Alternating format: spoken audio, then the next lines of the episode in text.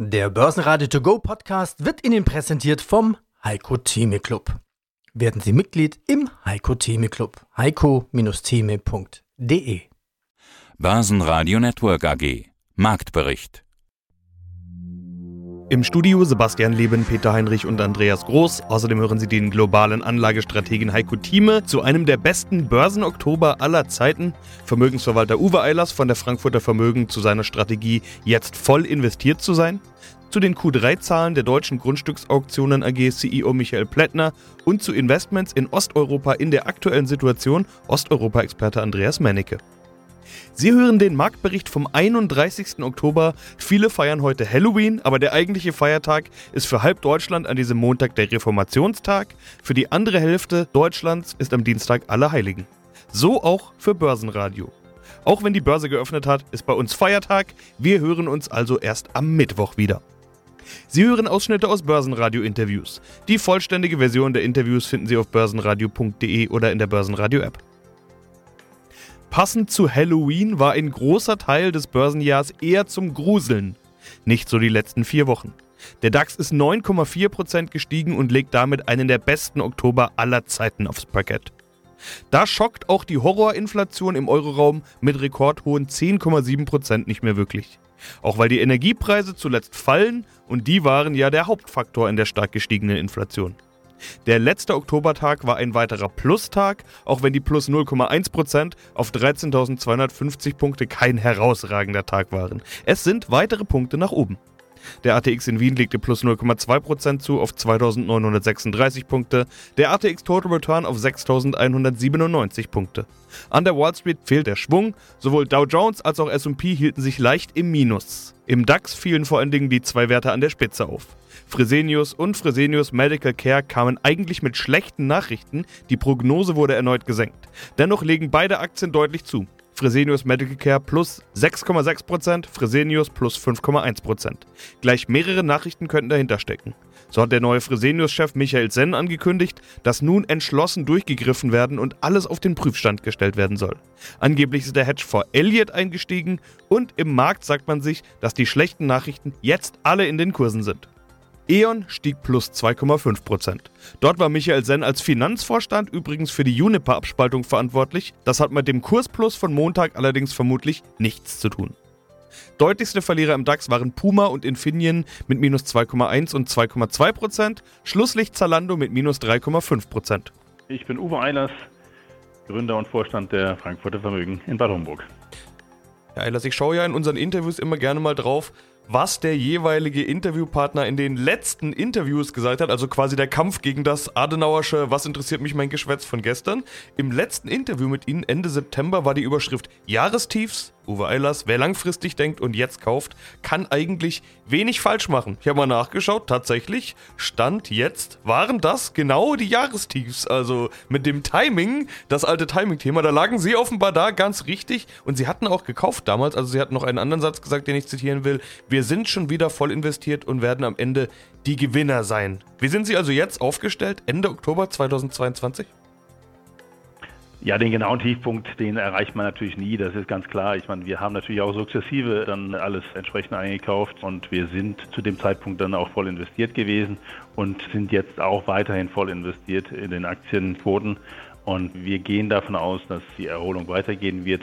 Dafür gibt es einfach viele, viele Gründe, nämlich primär natürlich, dass die Marktpsychologie enorm bedeutend ist. Das sieht man daran an der ganzen Angst, die überall vorherrscht. Wir haben ja genug Gründe für Angst, ob das die Ukraine ist, ob das jetzt die Inflationsraten sind, ob das die damit zusammenhängenden Zinsen sind und die Notenbanken, die Aktivitäten. Also es gibt genügend Gründe für Angst, aber diese Angst hat sich natürlich massiv wiedergespielt in diesen Kursen.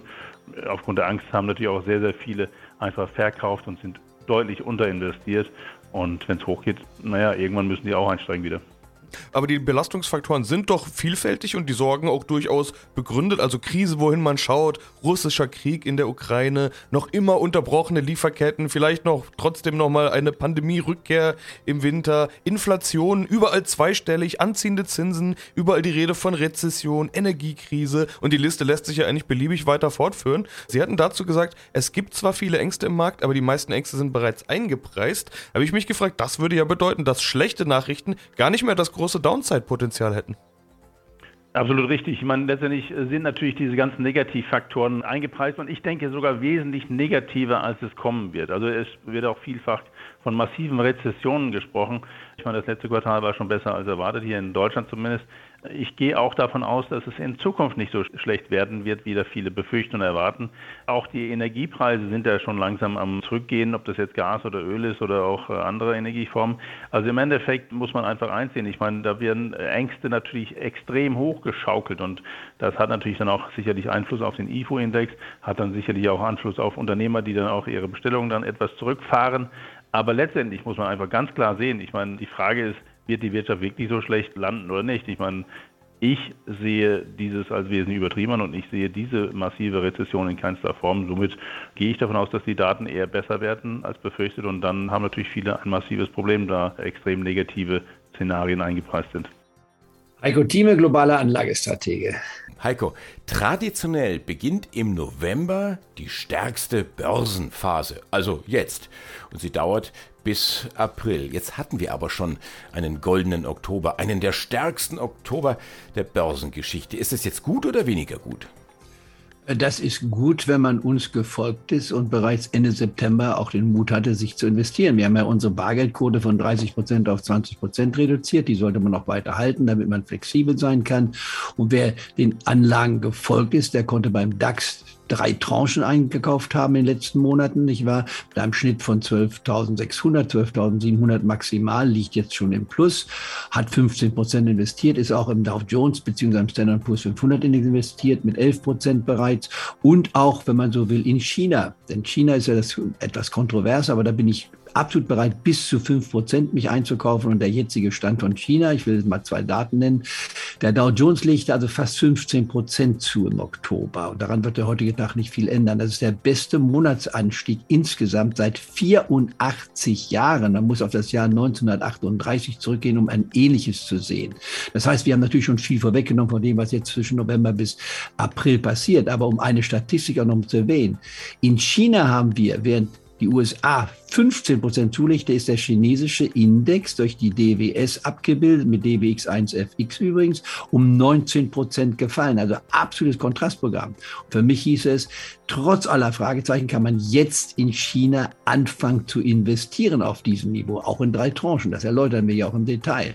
Das nächste kommt hinzu. Zwischen November bis April, wie du schon sagtest, sind 7,5 Prozent im Schnitt seit 1950 pro Jahr aufgetreten. Das heißt, aus 10.000 Dollar hat man in diesen 73 70 Jahren eine Million gemacht. Wer nur zwischen Mai bis Oktober investiert hat, kommt auf magere 20 Prozent insgesamt in dieser Zeit. Das erläutern wir auch im Detail. Also kurzum, es sind entscheidende Phasen. Wir haben einen Teil von dem schon vorweggenommen, aber wir werden noch höhere Kurse haben von jetzt bis Ende April. Ob sie nun bis Ende April eintreten oder schon früher, lasse ich einmal dastehen. Die Prognose, die wir vor Monaten gemacht haben, wir werden am Jahresende höhere Kurse haben als damals oder höhere Kurse als Ende September, das steht auf jeden Fall. Ich gehe einen Schritt weiter. Die Frage, die wir hier diskutieren, die will ich aber offen lassen, damit man sich auch mal den vollen Text anhört. Haben wir hier noch Potenzial nach oben? Ist noch Möglichkeit drin oder haben wir die Tiefstände schon gesehen beim DAX-Index, als wir unter der 12.000 Marke waren oder unter der 29.000 beim Dow Jones oder beim Standard Poor's 500 Index unter der 3.600 Marke. Das sind Fragen, die wir ja auch beantworten. Und dann, in welchen Werten legen wir an? Ich als Marathonläufer, nicht wahr, bin auch auf Schuhhersteller fokussiert, wie man weiß. Und was machen wir dabei? Was machen wir mit der Facebook und der Meta? Sind doch Fragen, die du alle gestellt hast. Und auch da gibt es klare Antworten bis hin zu Amazon.com. Die Deutsche Bank wird von uns diskutiert. Die Fresenius diskutieren wir. Also es gibt so viele Dinge, wo ich nur meine, das sollte sich lohnen. Das klingt ein bisschen pro Dommer gesprochen, aber ich glaube, das darf man ruhig mal sagen. Es lohnt sich heute, diese Vorannutzungsierung sich anzuhören und auch einmal in den Heiko Thieme Club sich einzuschnuppern, beziehungsweise meine Marktprognose sich mal anzuschauen, die ich ja nun seit 1986 sechsmal in der Woche bringe. Ja, mein Name ist Michael Plättner, ich bin öffentlich bestellter Vereidigter Grundstücksauktionator und Vorstand der Deutsche Grundstücksauktionen AG. Ja, und Sie sind Marktführer für Immobilienauktionen in Deutschland. Wie ist denn die Lage am Immobilienmarkt? Die Preise müssten ja eigentlich fallen. Aber im Auktionsgeschäft, hm, weiß ich nicht, kann man das vermutlich nicht feststellen. Dreht der Markt denn eigentlich nicht von einem Verkäufermarkt, die ja bisher jeden Preis aufrufen konnten, zum Käufermarkt? Oder ist es so Gleichstand? Ja, es geht so ein bisschen in die Richtung. Also was wir in den letzten Wochen schon für die Einlieferung der September-Auktion, aber auch jetzt für die Winter-Auktion festgestellt haben, ist doch, dass sehr viel Objektangebote kommen, viel mehr als noch im Jahr zuvor. Und dass eben auch der ein oder andere Eigentümer inzwischen bereit ist, seine Objekte zu einem attraktiven Auktionslimit einzuliefern, wo die noch vor einem Jahr natürlich viel höhere Vorstellungen gehabt hätten. Also einige erkennen, dass der Markt sich anfängt zu drehen und wollen halt noch das äh, doch immer noch hohe Niveau sichern und mitnehmen und dann eben zügig verkaufen, was ja in so einer Auktion einer der Vorteile ist. Also das heißt, Sie haben jetzt mehr Angebote, die Sie vielleicht jetzt 2022 reinkriegen. In normalen genau. Märkten hätten der eine oder andere gesagt, na, das machen wir 23 auch noch, oder? oder? Ja, also wir merken, dass eben die, sozusagen die Angebote steigen. Bei der Nachfrage ist das sehr selektiv. Ja, also das hängt sehr von den Objekten ab.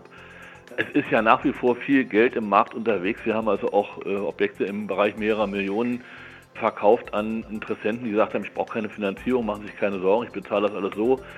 Die Geldentwertung schreitet voran, deswegen will ich ja was kaufen, damit das Geld vom Konto kommt. Also das ist absolut nach wie vor gegeben. Aber es wird in den höherpreisigen Objekten durchaus schwieriger mit dem Verkauf, weil eben die Zinsen gestiegen sind. Ist ja allgemein bekannt, muss man Ihnen nochmal die Mechanik daran erklären. Und sozusagen dann eben genauer hingeschaut wird, was man kauft, zu welchem Vervielfältiger man Renditeobjekte kauft und so weiter und so fort. Also es ist beiden Seiten tut sich was. Ja, wie lief denn jetzt die Herbstauktion? Das ist ja fast schon historisch und Sie schreiben bei auch in Ihrer Meldung bei der Herbstauktion dieses Jahres gab es teilweise eine Kaufzurückhaltung bei den größeren Immobilien ja, festzustellen. Ja. Was ist denn die Definition von größeren Immobilien? Naja, wir hatten im Bereich, wir hatten das größte war, also zweistelliger Millionenbereich. Und dann hatten wir aber auch eben Objekte, zwei Millionen, drei Millionen, so in diesem Bereich. Und wie gesagt, das größte war, was hatten wir denn hier? 15 Millionen, das ist eigentlich auch ein Ausreißer gewesen. Da haben wir, also so, wir hatten ein großes Einlieferungsvolumen und wir haben eigentlich auch sehr gut verkauft. Zumindest hier in Berlin bei der deutschen Grundstücksauktion haben wir auch mehr Umsatz gemacht als im September des letzten Jahres. Aber wir haben bei unseren Töchtern, insbesondere bei der Westdeutschen in Köln und bei der Norddeutschen in Rostock, da gab es durchaus eine Kaufzurückhaltung. Das hat man gemerkt, da wurde sehr genau hingeschaut. Und die haben äh, deutliche Rückgänge gehabt gegenüber dem, dem äh, Vorjahr. Und das hat insgesamt dazu geführt, dass die Zahlen des dritten Quartals bei uns auch rückläufig waren. Ja, mein Name ist Andreas Mennecke, ich bin Geschäftsführer der eStock Informationsdienste GmbH und Herausgeber des Börsenbriefes eStock Trends. Wie und wo kann man in Osteuropa denn noch investieren? Also es kommt ja noch was hinzu, nämlich dass die Zinsen steigen, auch in Europa und häufig Schwellenlandmärkte oder solche Randmärkte äh, als erstes unter Druck geraten und meistens auch am meisten abgeben müssen. Also ist Osteuropa momentan noch interessant als Investor oder wird es da jetzt erstmal schwierig? Da muss man sehr differenzieren. Äh, äh, aus Europa gibt es auch Südeuropa und es gibt auch die baltischen Länder, die sich weiter, also die Balkanregion, sehr stabil verhält. Outperformer sind übrigens die Börsen in Serbien, die im Plus sind, und Bosnien, Bosnien 6% plus. Viele Länder in der Balkanregion haben sehr viel besser performt als der DAX und der Poor's. Also es gibt auch da relative Outperformance-Chancen nach wie vor. Auch das Baltikum hat ja besser performt. Aber die, gerade die zentralosteuropäischen Länder, Polen, Ungarn, Ungarn, Tschechien sind jetzt sehr unter die Rede gekommen, gerade Polen mit 35 Prozent im Minus. Da erwarte ich aber schon im nächsten Jahr schon Erholungstendenzen. Die polnische Wirtschaft könnte sich wieder erholen. Sehr interessant, Typ finde ich übrigens die Länder Georgien und Kasachstan. Da habe ich eine der Aktien des Monats jetzt auch vorgestellt. Äh, Kasachstan, auch ganz interessant, äh, erkennt nicht die abtrünnigen Republiken ab in der Ukraine, Donetsk und Luhansk. Die äh, werden von Kasachstan nicht erkannt von den Präsidenten und hat sich ein bisschen auch so ein bisschen distanziert, mehr der EU angenähert. Kasachstan übrigens der drittgrößte Öllieferant für Deutschland, auch sehr wichtig.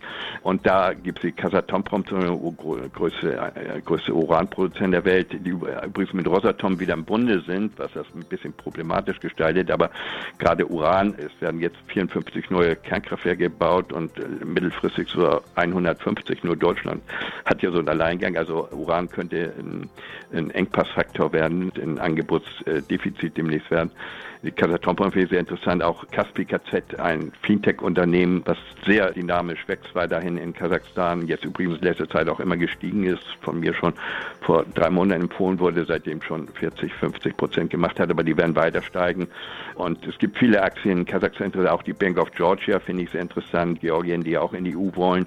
Übrigens 40 Kilometer von Tiflis sind die russischen Truppen, also 20 Prozent, ähnlich wie in der Ukraine, sind von Russen dort besetzt, spricht kaum einer drüber heute. Und ich glaube, es gibt auch wieder einen Rebound demnächst bei den zentral ausrobierenden Börsen, aber da müsste es generell eine Trendwende geben an den Weltbörsen und die sind ja momentan belastet nicht nur durch den Ukraine-Krieg, sondern auch durch die Geldpolitik der FED. Also es müsste eine Zinswende kommen, die Inflationsraten müssen ja im, nächsten Jahr abnehmen. Das ist übrigens mein Szenario sogar. Aber jetzt mittelfristig noch und bis Ende des Jahres glaube ich an weiter steigende Zinsen und Inflationsraten eher auch noch nicht so die großen Einstiegschancen, aber die werden wieder kommen im nächsten Jahr. Börsenradio Network AG Marktbericht Der Börsenradio To Go Podcast wurde Ihnen präsentiert vom Heiko Theme Club. Werden Sie Mitglied im Heiko Theme Club. heiko-theme.de